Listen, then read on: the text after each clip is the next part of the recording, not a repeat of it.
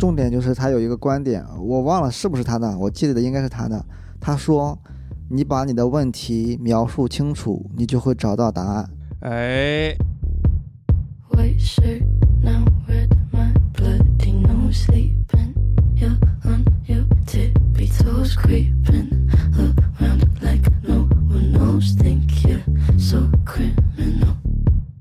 欢迎收听《问问问题》，我们调整一下情绪，因为今天很难过，我们有可能面对永涛的离去。我又不是 Oh my soul, so cynical. So you're a tough guy, like you really rough guy. Just can't get enough. 我们有可能要欢送永涛哈，不知道会欢送几期。反正呢，他基本上已经毅然决然的、决绝的准备离开北京，I'm the bad guy.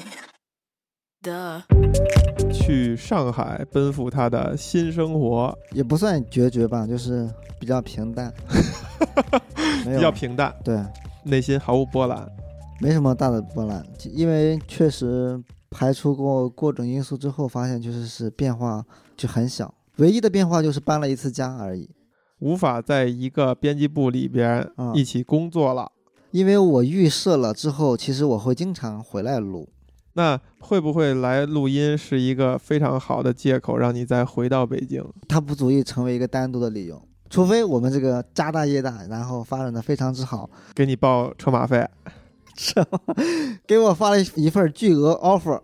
巨额 offer 这一天，我觉得在可见范围之内哈，十年之内应该是不会有了。你借这个永涛的吉言哈，但是呢，你看这个参与者都没有那么有信心，呃觉得可以在十年之内给他发一个匹配现在的 offer。我们努力，我们努力。谢谢永涛留下的各种可以继续使用的设备。我基本没留留下什么了，他已经给我拆干净了。对，省得他回头将来咱们火了以后，他回来敲诈一笔。那我们今天问问问题呢？我们每个人准备了一个问题，但现在还不知道这个问题将要问向谁。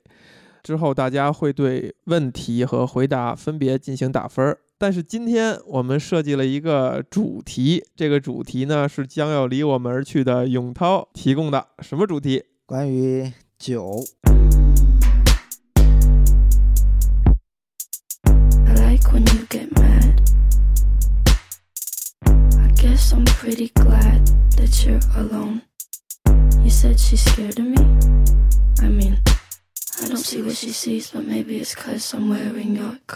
关于酒，那我们欢送永涛吧，就从他来开始。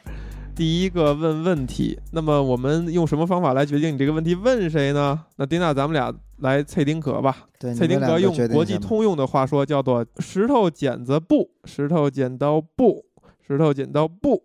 哎，我输了。丁娜，你来决定永涛这个问题问谁？问你，问马里，那就永涛问马里达。我这个问题非常的符合我们节目的宏大的利益，问问问题，想想办法。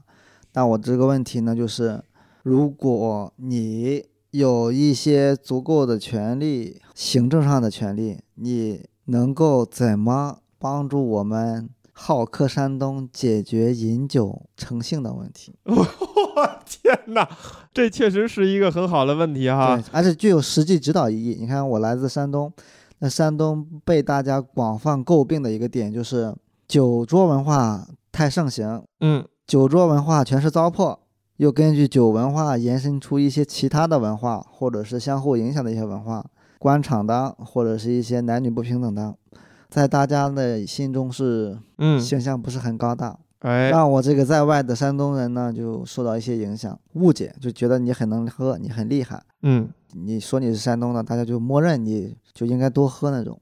这对你造成困扰吗？这对我造成一些困扰啊，因为大多数时候我是不想去多喝的呀。但是你其实还是还算比较喜欢喝酒。喜欢的场景不同，我可能是相对来说更倾向于自己，呃，自己在小酌，对小酌或者自己想喝的时候想喝，哎因，为我拒绝那种强制性的或者是等级性的酒嗯文化。在永涛的这个描述里边哈，他其实指的这种酒文化啊是一种强迫或者半强迫的这个，才是这个东西里边的一个某某些意义上的糟粕。对，那我们先对永涛提的这个提问哈打分，打分。丁娜你先表态，我这个问题非常有实质性，非常之好。这个拉票小王子又上线了。没有什么实际的作用。你看怎么你那就是回答的人的问题。哎，你看，永涛，你要摸清丁娜的评判的思维方式，你越是给自己拉票，越起到反作用。你如果是谦虚一点，哎，我这问题其实，哎，就问的不是很好啊，不是很好，哎，那么丁娜可能说，哎，我偏偏觉得很好。你要不要再说一遍？有哎呀，我当我说完这些话，这个规律就不起作用了。对这个问题，我是觉得挺好的，因为 这说明我我在尝试去解决这个实际中的问题，而且去听一下别人的意见和看法。这可能就是真的要要比那些我们之前讨论的那些虚无的问题 稍微有一点你本来建设性，不说这后半句可能还好。稍微有一些建设性和借鉴意义丁。娜，我们今天还本着欢送永涛的目的哈，既然他在录之前都已经表达了非常强烈的求胜欲望了，对我要把我的分数拿回来，我现在是倒数第一，怎么是倒数第一啊？四个人中我的分数最哦低。哦，好吧，好吧，那这个票投给你。哎，丁娜表示亮灯哈，我也表示亮灯。在永涛问完以后呢，我觉得就是一个非常好的问题，所以呢，这个永涛获得了提问的这一票啊，我先记下来。好，在我正式回答之前呢，讲讲故事是吧？我是对于永涛所提的以他们的家乡山东为代表的这种酒文化呀，有深深的理解，并且受到了伤害。我那个喝酒栽的最大的一次跟头，就是在青岛，青岛淳朴的青岛人民、山东人民哈，以那种毫无杀伤感的这种劝酒，因为人家都是有的地区劝哈是自己偷偷摸摸少喝，让你多喝，嗯，但山东属于那种。哎，我干了，你随意啊！我们深点儿，你随意。杀敌一千，自损八百。他的这是杀敌八百，自损一千。在那个前提之下呢，你这这个爱面就上来了。哎，那这这这凭什么你深点儿，我随意啊？那我也深点儿。那，有一次机会就是几种酒都招呼了。刚开始先用红酒待客之道嘛，先用红酒好像显得大家很柔和，然后慢慢的说，哎，你都来了是吧？尝尝我们几场几场的这个青岛啤酒啊，这都是最高规格的。哎，又上了啤酒，然后后来换了场合以后呢，又上了 whisky，又上了洋酒。于是那一天，后来我的记忆就比较模糊了。当我醒来以后呢，我就发现我的一根锁骨折了。第二次日清晨，隐约记得当初是摔了一下，是在做游戏的过程当中摔到了一个台阶上啊。后来就是很后怕，万幸自己摔的时候不是头找那个台阶儿，你当时不疼吗？当时很疼，大家还问呢，哎，这有没有问题啊？忍了半天，觉得好像还行啊，还能行走，就没觉得有大事儿。但其实就已经锁骨确，实不影响行走。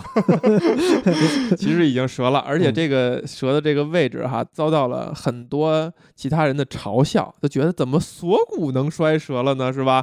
这锁骨这个词儿出现在大家视野的时候，还是老一代人看那个《新白娘子传奇》，那个许 仙被哎许仙还是许仕林被那个掏了琵琶骨什么锁链子穿在锁骨上，不然大家很难注意到这根骨头。哎，于是呢，这就是我迄今为止啊，不能立旗子，迄今为止可能察觉到的唯一的一次骨折。自那次时机呢，我就立了一个规矩，就是我在一天之内不喝超过一种酒，意思就是不再混酒了。混酒对我来讲，这个杀伤力实在太大，觉得自己还是在青岛这座城市哈，这个跌了跟头啊，这个面子不知道是不是有朝一日还能找回来哈。呃，不做希望。我觉得山东人民又豪爽又好客，确实能喝。就那一桌的男男女女、老老少少，我觉得都是非常实在的在喝酒，一点儿不偷奸耍滑，都表现了惊人的酒量。这个在我这儿来看，确实是留下好印象。我觉得既然是这样的话，就证明了这个酒桌文化哈，有些人所谓的糟粕，它存在的意义，就是一个豪爽的、能喝酒的人，在我这儿是真的是有加分的。但确实也像永涛说的，劝酒，哪怕是实在的劝，或者偷奸耍滑的劝，确实是一件让人讨厌的事儿。哎，说到这儿，我就想到了，如果有权利，或者说我有行政的命令可以来预防这种事儿的话，我呢肯定不想走那种可想而知的方法，在远在大洋彼岸有那种禁酒令。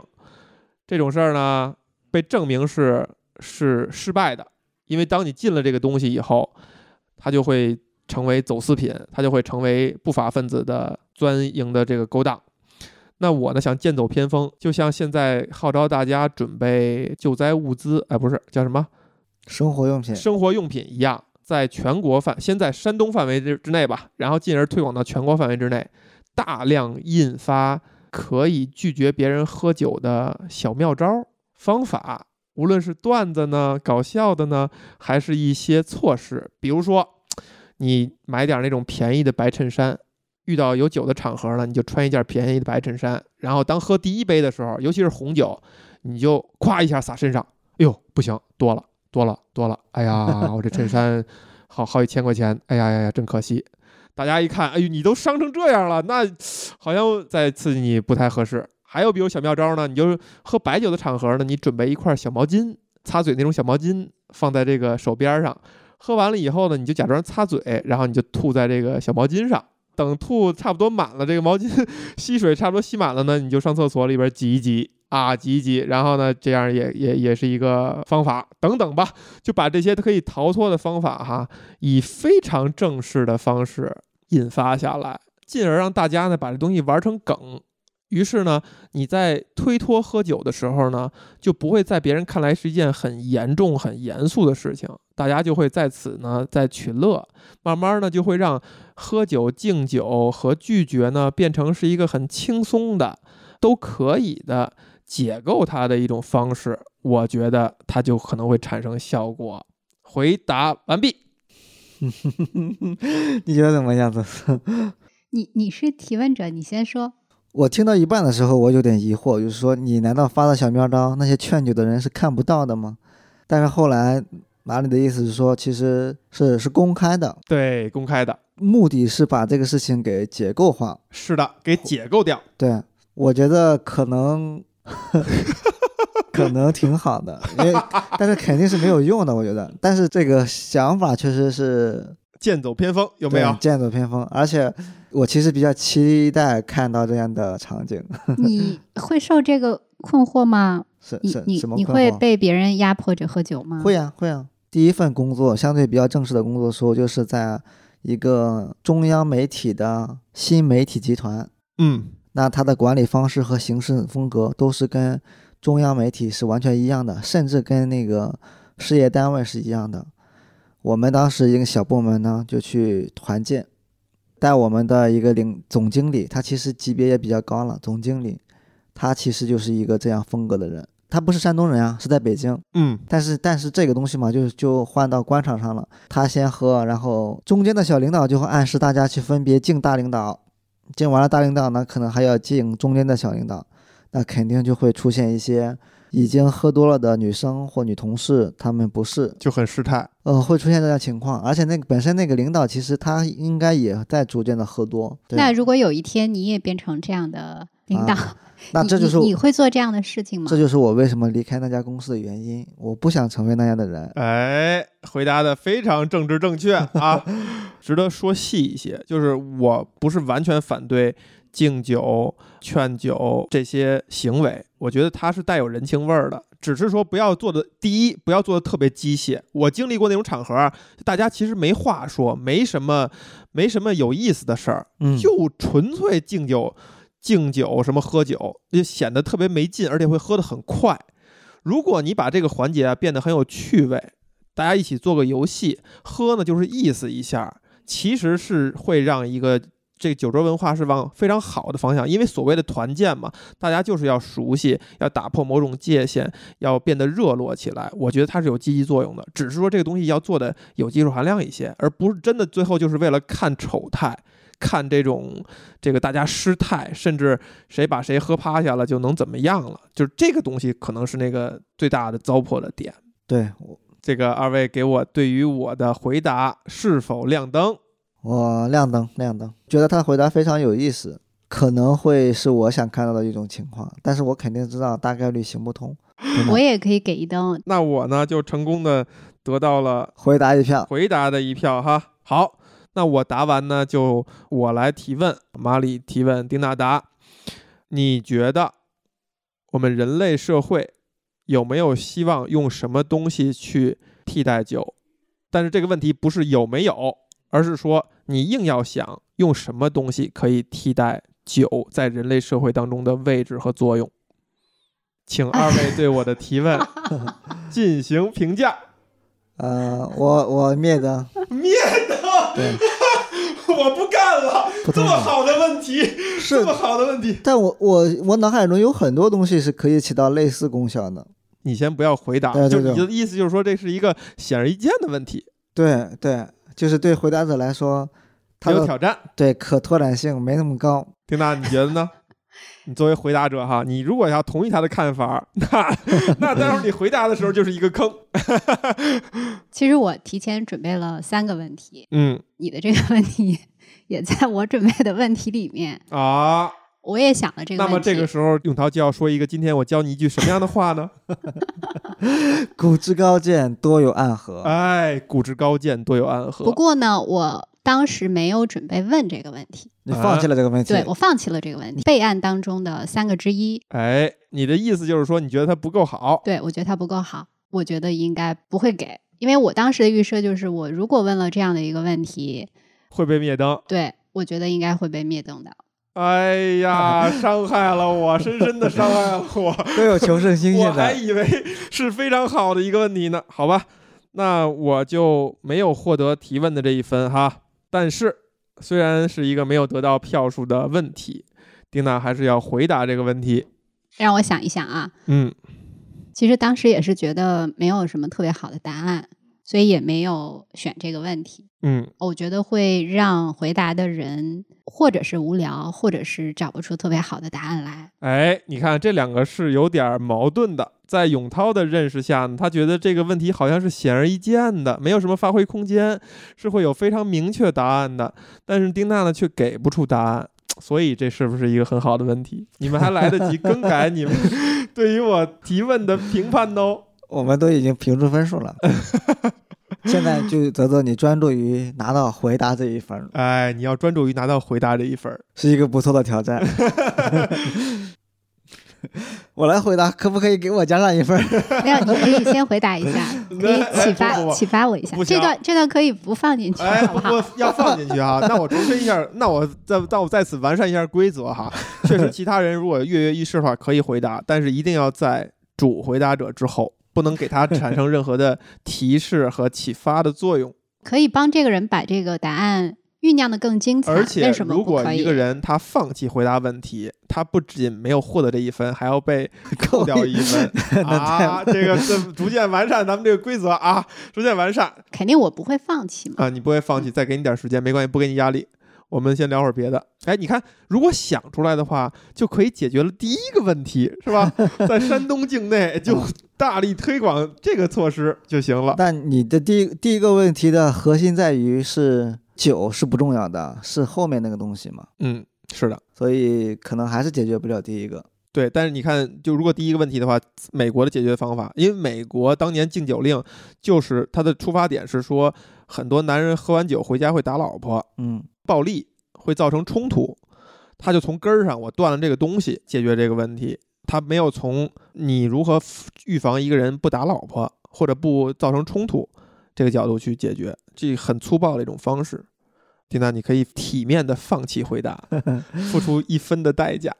但里外里就是两分儿。老师经常说哈，这题对方答对了，你没有答，那里外里就是两两分儿啊。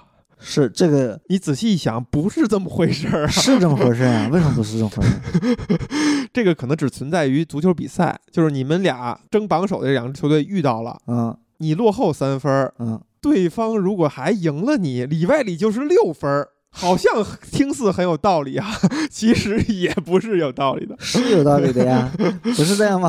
不是不是这样。我从小就是被这样老师说的呀。那你再仔细想想，其实还是那一分儿，两分儿，对方比你高一分儿，对方比你高两分没有没有扣你一分儿，他拿到这一分儿，他还是比你高一分儿。但你失去了机会成本。丁大你还没有想到啊，里外里就是两分儿啊。没事，你慢慢想。我们正好，我们那一直聊也不太好，感觉。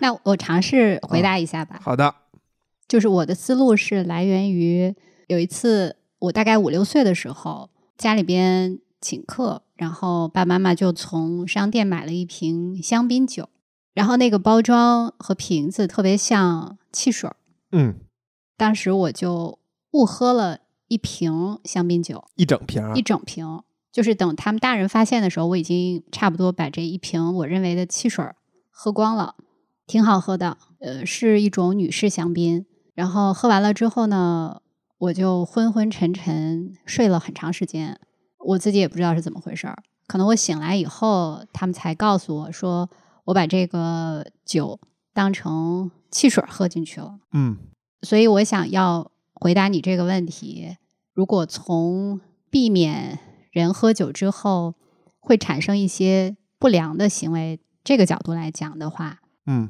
那可以用安眠药或者是类似的，可以让你尽快的入睡的某一种东西。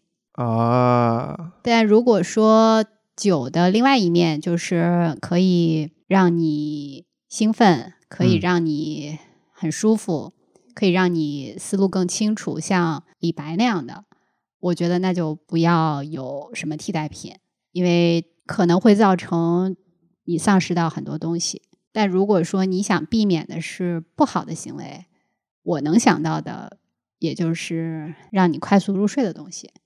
回答完了。回答完了，我相信永涛应该能够帮我说出来该如何评判他的这个回答案的话。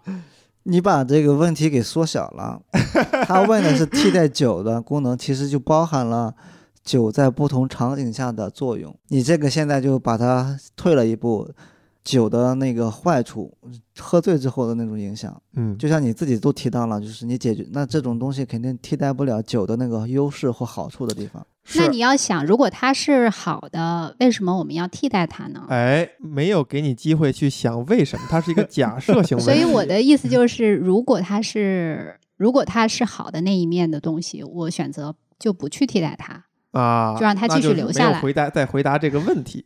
我呢很鼓励丁娜这种行为，跳出圈外思考问题的方式，但是他并没有在回答这个问题，所以这一分呢，我高低是不会给的。但是呢，我比较欣赏呢，丁娜已经掌握了一种回答问题的方式，是吧？就是先讲一个故事啊，讲这故事过程当中，再看看能有什么新的发现。然后把把题目偷换掉，我也不会给的。好的，但是你这个故事加解决问题方法其实是挺好的。那是不是可以鼓励一下？没法鼓励，没法鼓励。我给你一票也没有用。哎，对，我是肯定不会给的哈。重申一下刚才永涛对这个事情的评判，就是我们做的就是一种假设性的东西，就就是我们要替代的就是从源头解决了我们对酒的需要，我们就要完全替代它能产生这个作用。但这针对这个问题，我也没有想到很好的方向。酒可能真的是人类生活当中的，目前看是一个打引号没用的一个必需品了，就它无法被取代，有可能是这样的。对呀、我就是知道这一点，所以但是还是要想办法。没有给你这个问题。你甚至都没有 想办法，你这就不符合我们想想办法编辑部的精神，是不是？好吧，我们这个节目叫问问问题，不要串台，但本质上是一样的。我我想到一个其实比较合适的，哎但是我没有那个得分压力，所以我就分享一下。太好了，第一，你看我们平常喝酒，我们讨论的那些场景，他喝了有什么目的？第一就是酒，你喝的时候并不是让你舒服的，可能会让你产生一些难受，甚至你第一第一口喝或者喝多之后都是非常难受的。嗯。第二呢，它其实能够刺激你，或者是让你兴奋。结合这两个，就是从这个难受，但是又给人一些成瘾性的角度来说，我觉得啊有一个东西，槟榔比较适合。哎，像我们刚才那种酒桌文化上，因为槟榔的初喝的人是非常难接受的。领导说：“来，把这个槟榔嚼了。”就挺好，挺好，就跟让你喝一次喝一杯白酒是一样的。哎，有点意思。但是你如果喝了很多次，或者是经过几次这样的嚼槟榔的局，你就会爱上那个感觉，因为你嚼完槟榔之后呢，就会唇齿发干，想喝水，对，想喝水，心跳加速。如果你的反应大一点呢，你可能还会有一些刺激性，或者是一些晕倒的感觉。这个时候其实就是像你喝多的时候，不得不说，如果真的是永涛回答这个问题，如果咱们是顺时针转的话，永涛真的拿到了我这一盏灯。槟榔吃多了会致癌的。，对，对，酒也一样。槟榔的危害是非常非常大的，但是它确实是一个确实能回答这个问题的一个一个答案，而且确实我也没想到，当年我知道槟榔这个危害的时候，在之前、我也吃过槟榔，虽然我没上瘾，但是我是明白这个东西为什么有人会喜欢它。但当曾经的以前的一个小同事说他不抽烟，但是他们以前在一起，同事在一起讨论问题的时候，大家都抽烟的时候，他就嚼槟榔，就这个场景也能替代某种吸烟的场景。哎，所以这是一个非常有趣的答案。他最后是花了大量的时间用来戒掉槟榔，因为这个危害也是非常显而易见的。这个刚才也忘了提了，就是虽然喝酒或者是大家都说小小饮可能是比较好的，嗯，但其实但凡是喝就是有害的，对，所以咱们这个播客呢，还是要 鼓励大家不要喝酒。咱们还是要该有的知识点给点明哈，就是尽量不要喝酒。对当然人生苦短哈，如果你很喜欢的话，你就承受这个代价啊。就像如果你很喜欢槟榔的话，你就在已经用搜索引擎搜索了槟榔后果之后，看到那些图片以后，如果你还选择吃，那就也没办法。是，但它确实是非常大的危害。我其实感觉这两个东西会比较像，所以就是替代起来可能也会成熟一点。对，但是此刻呢，丁娜对于我会给你 有可能亮这盏灯呢，表现了一些不屑 啊，表现一些不屑。丁娜，你会不会给我这一灯？不会给，为什么？太务实了。呃，对，也他对吧？他先决定不会给，然后他再给不会给找一个原因，你知道吗？我我对我觉得是吧这样的。差不多但是没关系，但是这个呈现了一个丁娜就是这样子的啊，没有办法，我们也没有必要完全爱这样的丁娜，我们也没有必要完全讨厌这样的丁娜。OK，好，好，这个问题算结束哈。呃，丁娜回答完了，丁娜问，永涛答，我想想啊，我这两个问题问你哪一个？嗯，问一个简单的，咱们照顾一下马上就要离我们而去的永涛。每次都有准备很多个问题。那个丁娜，我正在准备拿到我回答的一份。现在积分情况怎么样？不要不要关心积分情况，你这这个还用这种因素来影响？哦，你只剩下提问了哈，你只只剩下提问了，其实你没有什么可操作的空间了。我告诉你，现在呢，永涛他拿到了提问这一分，然后我拿到了回答这一分，我有一分，但是我已经回答和提问都已经完成了，所以我的最终结果就是一分。永涛还有可能变成两分，你呢只有可能拿到提问这一分，所以你要么是一，要么是零，这对就是现在的战局。呃，如果选一种你最喜欢的酒，现在可以提供给你，然后同时呢，你选择和这个酒一起做一件事情。这个酒是泥人画的，不是这个酒不是拟人化的，就是有一个场景是你一边喝酒一边做的一件事情。这个酒是你最喜欢的酒，那这个事情是什么？丁娜呢，现在在提问上啊非常卖力气，你知道吗？她 想用实际行动证明她给自己这个在这个呃详细介绍里写那句话，就是还是具有想象力的。每次都显得非常卖力气，每次都很用力过猛啊，每次都导致动作变形。我在听这个问题的时候，我脑海里就产生了这些想法。我们先对这个问题进行打分啊。嗯、我那个选择通过亮灯。你选择亮灯，你嗯是不是迫于某种压力，还是被还是感动于这种卖力气？这个问题比比较，它就是一个场景设想类的嘛，嗯。只不过是你限定了你在拿的什么酒，但是让我想到很多，提供给我很多可以说的场景或者是故事。本来呢，如果你没有先表态，我可能就灭掉了这一盏灯。我可能给自己埋了个坑，待会儿讲的不好，把自己给坑了。哎，所以你看，永涛是一个，如果他不仔细琢磨的话，他还是一个很实在的孩子，既抬了一手丁娜。那又无形当中呢，还给自己挖了个坑，哎，所以本来如果永涛没有抢先去表态的话，我是会灭这掉这盏灯的。但是呢，我发现永涛讲的很有道理啊，这个东西能让人想到一些有意思的事情，它是一个好问题。虽然它显得很卖力气 啊，显得是不是灵感所致，而是卖力气所致的这样一个问题。虽然是这样，但是呢，既然回答者都觉得是一个好问题了，今天我们要照顾永涛吧，嗯，那我也亮这盏灯啊，就成全了一番好事。那么丁娜呢，就侥幸获得了提问这一票，好不好？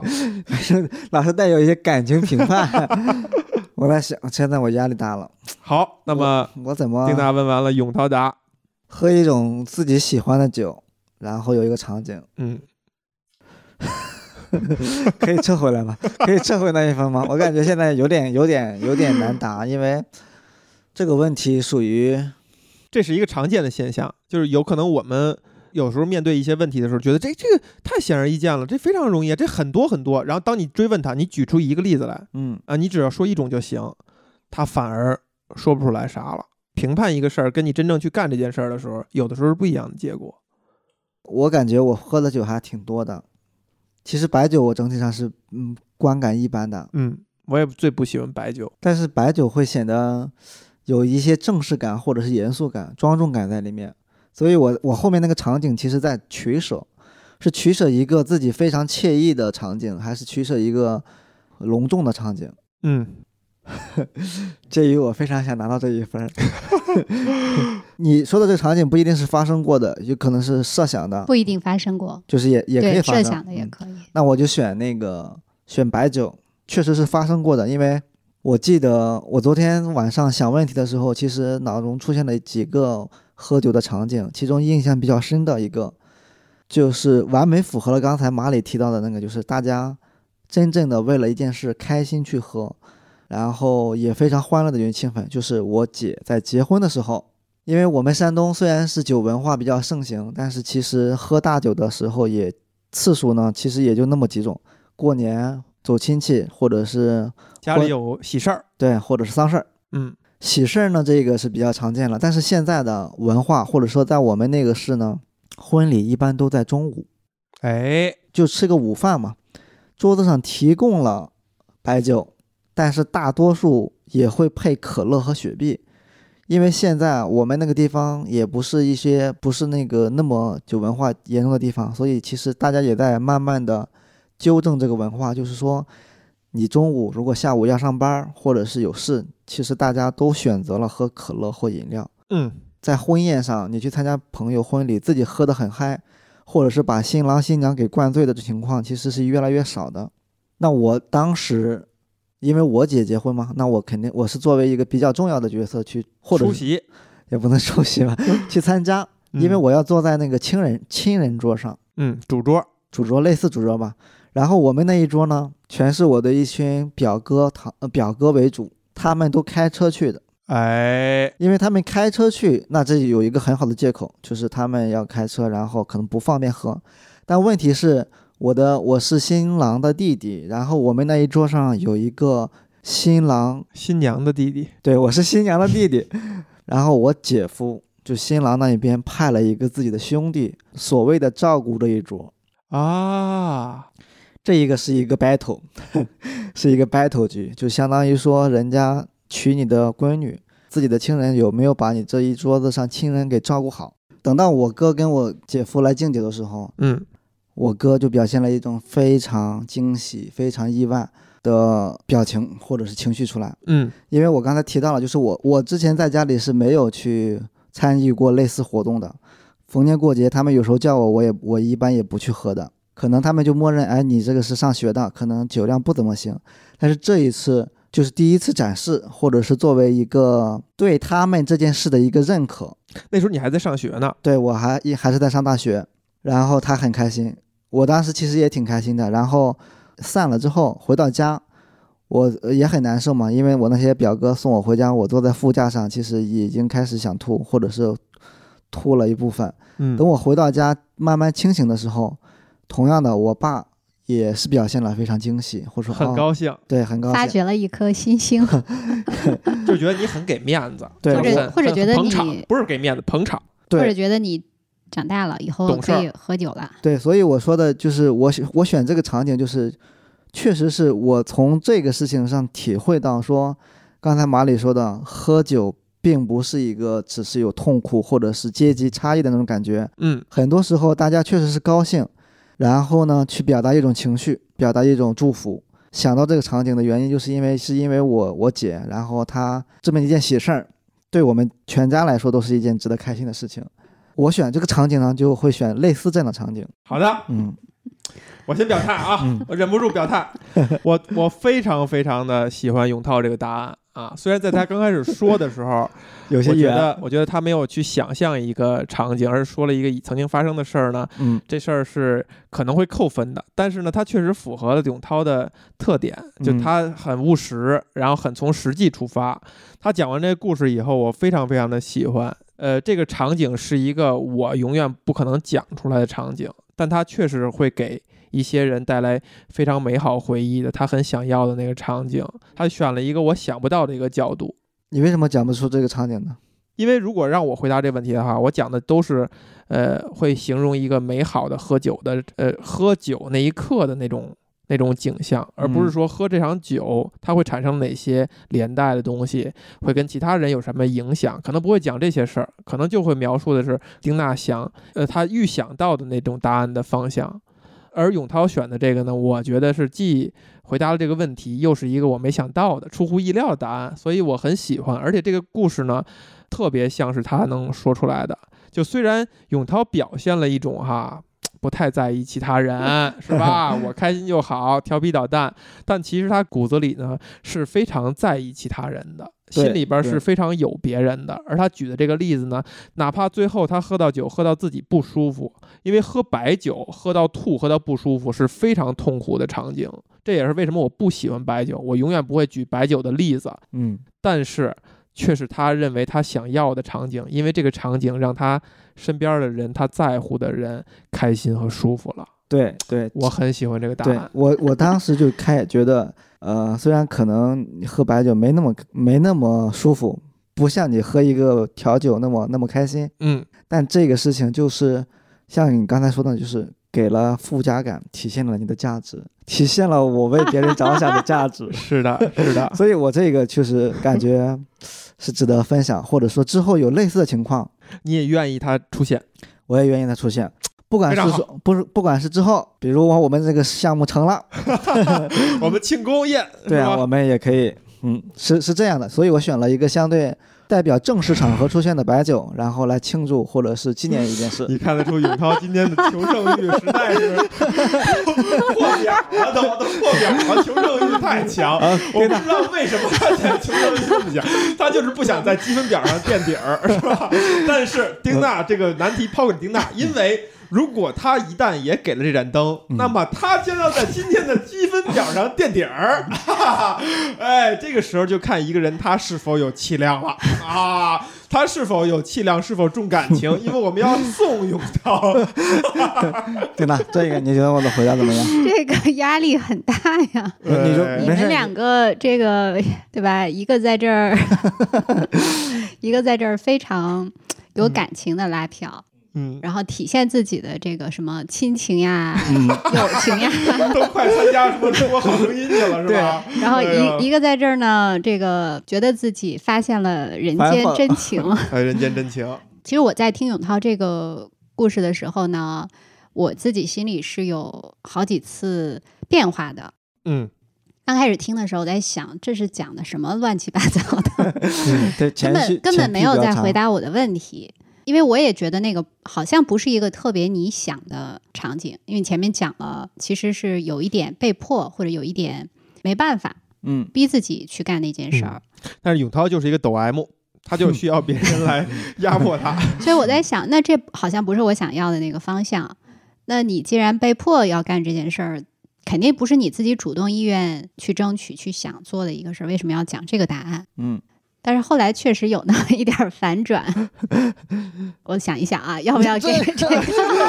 听你的直还要觉，还要留个悬念是吧？哎呀，这个也是为了节目效果啊！我们插一个广告。听的还是为了节目效果的，是不是？我我那个我再争取一下。我不是争取，你你想你的，我特别是当时那个小哥哥，就是有一种如释重负的感觉，嗯，他终于找到一个可以完成自己任务的一个契机。人，嗯，不是拉票，不是拉票，就是虽然这个答案可能确实不是我想象当中的那个样子，而且如果是我的话，我可能嗯不太容易能够 get 到，乐在其中吧。就如果我自己亲身经历那个场景，不太能够乐在其中，甚至我现在都判断不好你说的这个是真的还是假的。这绝对是真的呀！就是你后后面那个感受是真的是吗？我是真的，我当时就有点感受，就是我我我姐夫跟我姐去静姐的时候，看到那桌上只有我跟他兄弟在喝的时候，你心里是很他就？他表现中的那种惊讶和惊喜，就让我感觉，哎，我做的是可以的。嗯，就给姐姐捧了场了。对对对，嗯好吧，这个 作为一个姐姐，如果如果说这个是真的话，真嗯情实感，我觉得还是能打动我的，嗯我，还是可以给这一分的。好哎，谢谢谢谢谢谢，绝对是真的。好，现在呢，我给永涛这个在回答上哈记上了一分，那么死分儿落地了，是吧？死分儿落地了，你可以把你忍住没说的某些什么话，没有没有再表达表达。完全是真的。对我刚才在犹豫的时候，其实也是在犹豫要不要讲这个。嗯另外一个场景，或者是我设想的自己自己跟自己相关的，但是我觉得那种就是如果相比你自己很开心和你让别人开心，自己也偶尔开心，我会选后面这一个。哎，利他行为，对，所以我当时我就讲讲了这一个场景。立刻这个 泛了一些光，对呀，是呀，大家开心可能会更好一些。挺好挺好。我觉得这个确实体现了永涛的性格特点哈。所以我们今天看一下最终的成绩啊。没有呃，马里，你你还没有说你想讲的那个。哦，我也可以听到这个问题哈，引发了我一些想法。就是如果我真的是要用回答问题的方式去回答的话，那可能就是一部没有那么精彩，但是却给我留下了很深印象的一部美剧，叫《波士顿法律》，就 Boston Legal。它是单元剧的形式，每一集几乎是讲一个案子，一共拍了五季，一季呢差不多二十多集，哎，就大概也可能一百集的样子吧。律政的剧，讲案子为主，但是它穿插的呢是两个忘年交的两个男人之间的友谊吧，你可以说友谊。就这个最后这个老的男人呢，他慢慢都有点儿有点阿兹海默的这个症状的体现了。那他最后的结尾收在我不剧透了，反正讲描述他们俩的一个友谊。这个友谊通过什么样具体的场景来描述呢？就是几乎这一百集剧集当中的每一集的收尾都是两个人在他们那个律所非常高的视野非常好的一个写字楼的律所的阳台，每个人叼着一根雪茄，拿着一杯 whisky，在那儿聊一聊这一集发生的事儿也好啊，或者一些心得体会也好啊。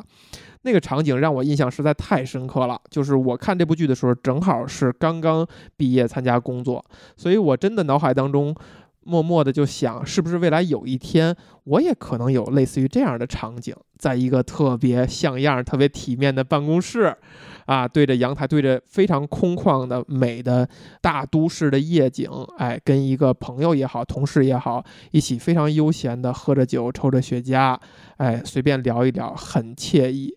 那就是我能想象的对于酒的最好的一个场景。是不是个好问题？你不是哎呀，你拿到那一份儿，是不是可以加点分儿？那不可以，所加以，所以我们这样？嗯你可以回答一下你，永涛，不是我，我要你要收回去。不是不是收回去。我觉得这个问题问的这个答案，我我现在想，他对我最大的一个收获就是我听永涛答这个答案，让永涛在即将奔赴上海的这个嗯，时间节点上，还是给了我一个更深刻的印象，就是对他的了解，因为这个答案变得更不一样了。更不一样了，是会更喜爱永涛呢，还是会觉得哎，赶紧走吧，赶紧走吧？怎么可能发现我是一个利？他的人。哎呀，好，所以我们揭示一下今天的成绩哈。今天呢，不出意外，永涛获得了提问、回答各一票，两票啊，在榜首上排到了第一名。希望没有里里面没有送别分儿。呃，可以没有啊，可以没有，我们可以承认没有送别分儿。然后呢，我跟丁娜呢，分别获得了回答的一票和提问的一票，只有一分。这个还是非常圆满的结束了这次问问问题，是不是？嗯，就不知道我们还是不是欢送永涛还会再录其他节目哈，但是这回呢，就是先当着不录了，那就欢送永涛在上海飞黄腾达啊，到时候呢有资本呢收购我们这个小编辑部 是吧？然后呢多回家看看，多这个回来一起录音。好，就这样了啊你不你不 call to action 吗？，Call to action，咱们这期节目这个适合大家转发给谁？转发给所有喜欢喝酒的人嘛。和所有不理解酒的人。嗯，还有所有呃，因为酒能够享受单客的人。非要扣自己的问题，这是什么情况？OK。哎呀，